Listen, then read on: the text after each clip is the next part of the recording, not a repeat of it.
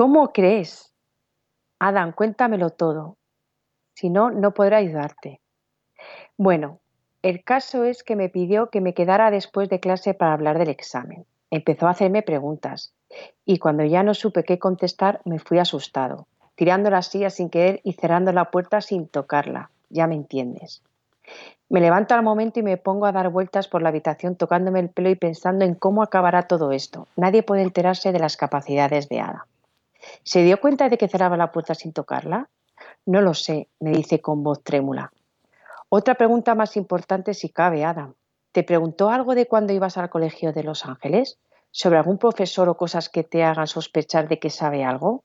No, no, de eso no me preguntó nada, no jodas, lo que me faltaba. Aparte de su extrema inteligencia, Adam averiguó algo muy importante estando en primaria. Pero mi hermana y su marido se encargaron de que no se hiciera público, ya que era tan grande que podría cambiar la vida tal y como la conocemos. Fue algo muy meditado durante mucho tiempo y llegaron a la conclusión de que no sabrían cómo explicar algo de tanta índole, sin exponer a Adam en su totalidad. En un futuro podría ser, pero en aquel momento era inviable.